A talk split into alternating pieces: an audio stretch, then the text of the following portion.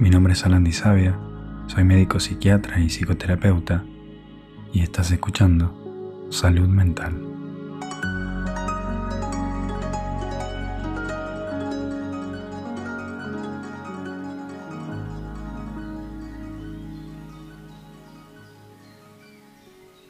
Seguramente habrás escuchado el episodio de personas altamente sensibles que hice hace poquito y mm, me di cuenta que hay mucha información acerca de cómo somos las personas altamente sensibles.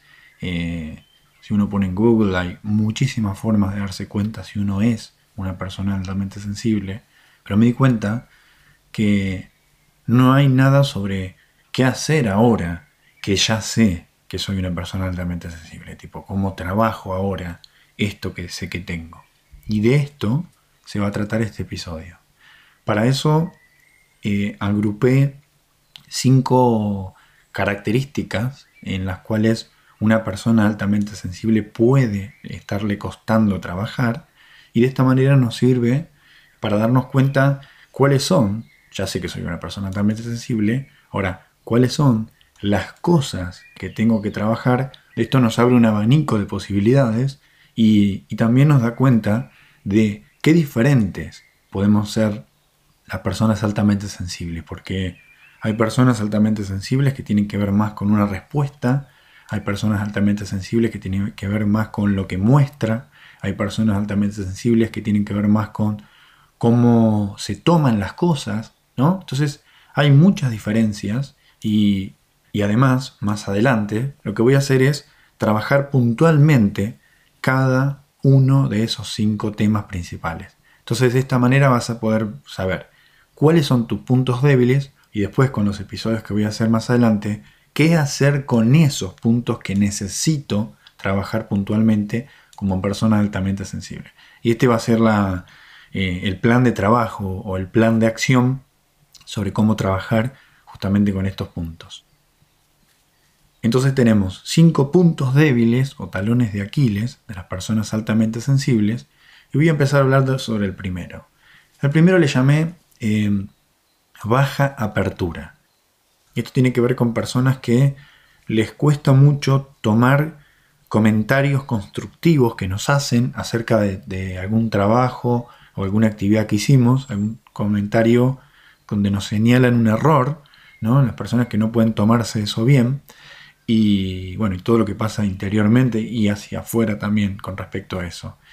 Y también incluye a este grupo a las personas que les cuesta realizar actividades nuevas o que no eran esperables. Por ejemplo, un viaje que surge rápidamente de un día para el otro para el fin de semana o una actividad en el trabajo que sale de lo que era la rutina habitual de la persona.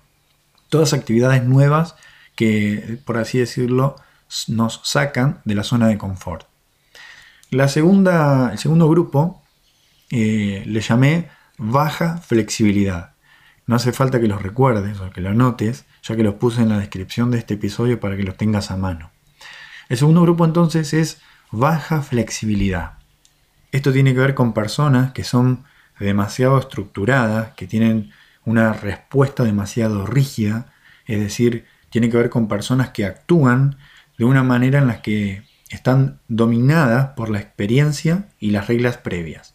Por ejemplo, siempre ser amable, o siempre trabajar duro y exigente, o siempre pensar antes de actuar, o siempre insistir, o nunca quejarse, digamos, como esa rigidez y esa excesiva obligación social de ser así siempre y repetir un comportamiento, sobre todo acá lo importante es independientemente del contexto.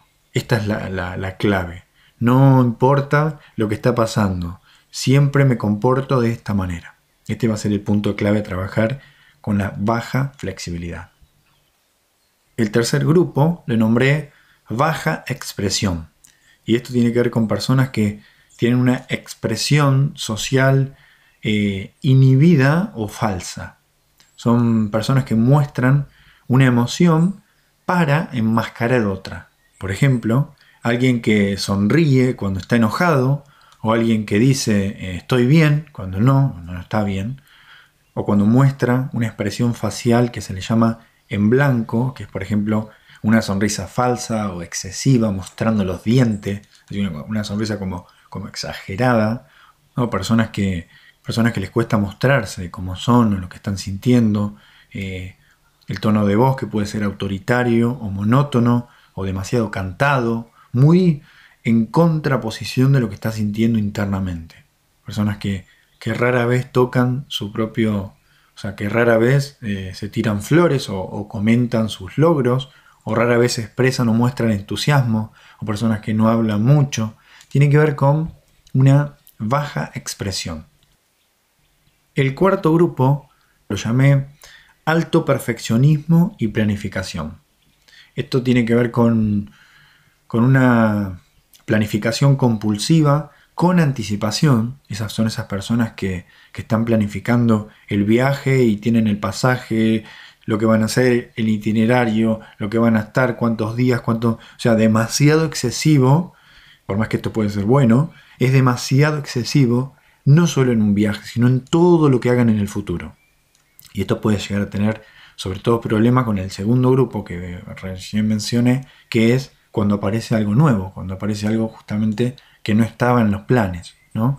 Esto tiene que ver con estar de antemano planificando el detalle y ser demasiado eh, como cauteloso.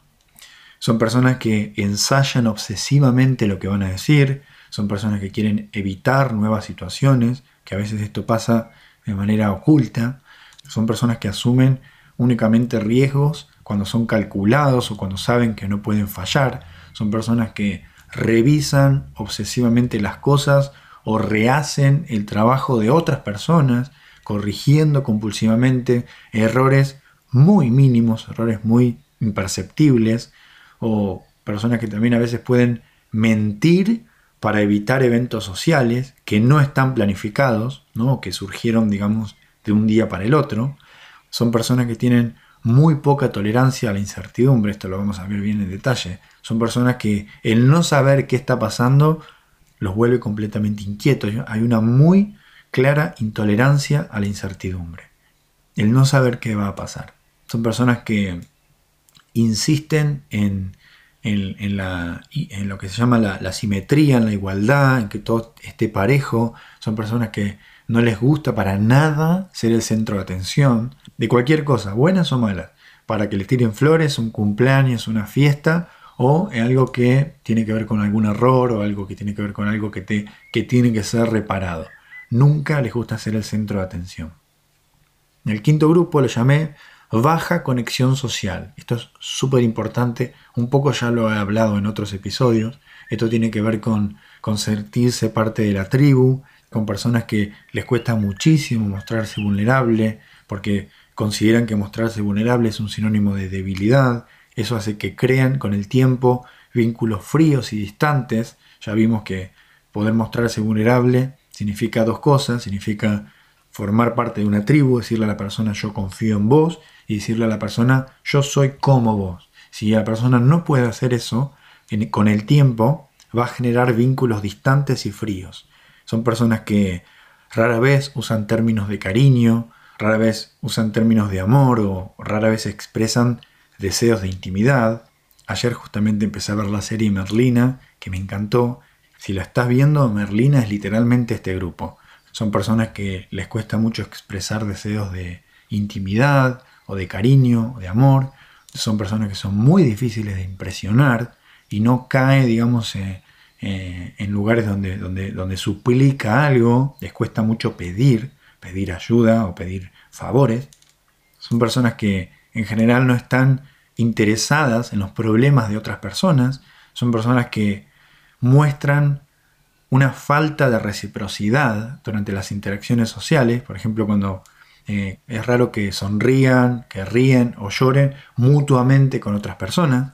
Son personas que experimentan como cierto orgullo, digamos, secreto de ser, difíciles de entender, de ser como personas incomprendidas, literalmente igual a Merlina, reciben muy poca validación de otras personas, eh, son clasificadas o descriptas por otras personas como distantes, desconectados, difíciles de conocer, eh, que enseguida abandonan una relación cuando aparece un conflicto, personas que son realmente difíciles de llegar, de conectar desde la intimidad con otras. Y de la intimidad me refiero a familias, amigos o pareja, no solo pareja. Bien, esos son los cinco grupos en los cuales eh, una persona altamente sensible puede estar teniendo problemas o les puede estar ocasionando problemas que afecten su bienestar psicológico. Y para terminar, para cerrar este episodio, quiero nombrar un poco el plan de trabajo, el plan de acción que va a tener que ver con estos cinco temas centrales o estos cinco talones de Aquiles de las eh, personas altamente sensibles. Para resumir, vamos a disminuir cosas y a aumentar cosas. ¿Qué vamos a disminuir?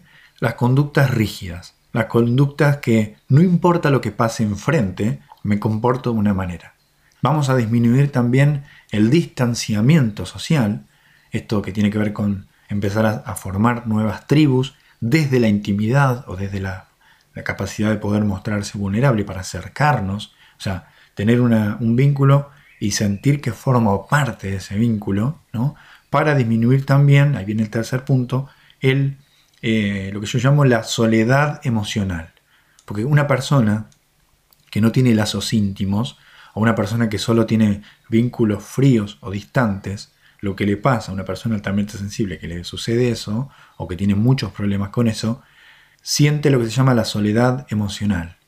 O sea, eh, es una persona que le cuesta muchísimo trabajo estar sola, porque cuando está sola cae sobre esa soledad el peso de no sentir que formas parte de la tribu. Entonces son personas que siempre están buscando evadir justamente momentos de soledad porque no lo soportan, porque es muy pesada la sensación de sentirse solo en el mundo, justamente por no tener tribus. Entonces lo que vamos a disminuir va a ser la soledad emocional. ¿Qué vamos a aumentar? ¿Cuáles son las cosas que vamos a buscar aumentar como personas altamente sensibles? La flexibilidad conductual. Vamos a buscar poder dar una respuesta acorde a lo que yo tengo enfrente, ¿sí? no que tenga que ver con mi experiencia o, o mi forma de pensar, sino que se adapte. O sea, voy a hacer lo que tenga que hacer justamente en base a lo que tengo enfrente, ¿sí? y eso tiene que ver con la flexibilidad conductual.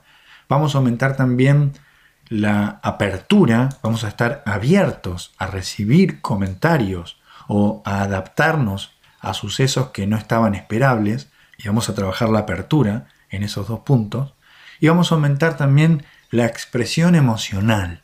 Y esto tiene que ver con la regulación emocional. Si yo me siento triste, poder decirle de alguna manera asertiva a la persona que estoy triste y no enmascarar, no mostrarme de otra manera, no, no hacer una expresión falsa, que detrás de esa expresión haya otro significado diametralmente opuesto, porque eso justamente lo que hace es alejarme de esa persona y me lleva justamente a sentir lo que mencioné recién, que es la soledad emocional. Entonces vamos a aumentar la expresión justamente emocional. Todo esto mediante qué? Mediante la conexión social. Entonces, vamos a utilizar la conexión social para disminuir cosas y para aumentar cosas.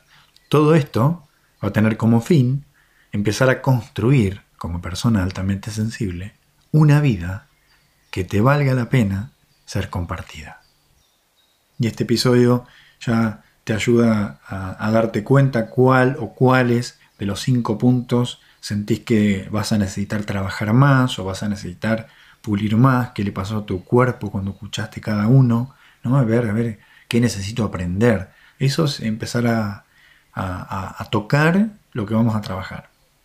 Bueno, y también decirte que en el episodio, el último episodio que subí de en la diferenciación entre el ego y la intuición, que también lo vamos a volver a utilizar porque me pareció clave para ponerle nombre a algo que también nos pasa, eh, ese episodio fue el primero en el cual se puede comentar desde Spotify qué te pareció el episodio, cualquier palabra que te gustaría transmitirme.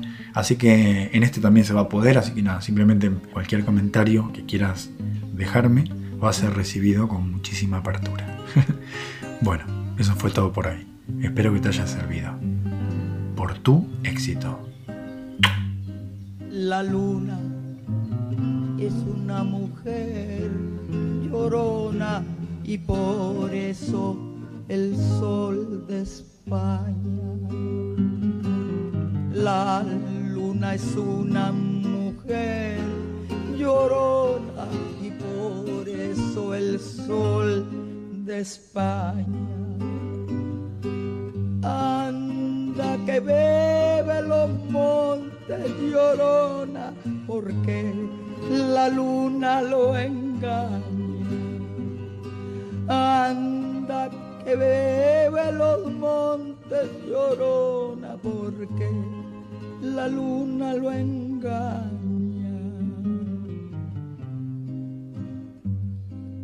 Yo te soñaba dormida, llorona dormida,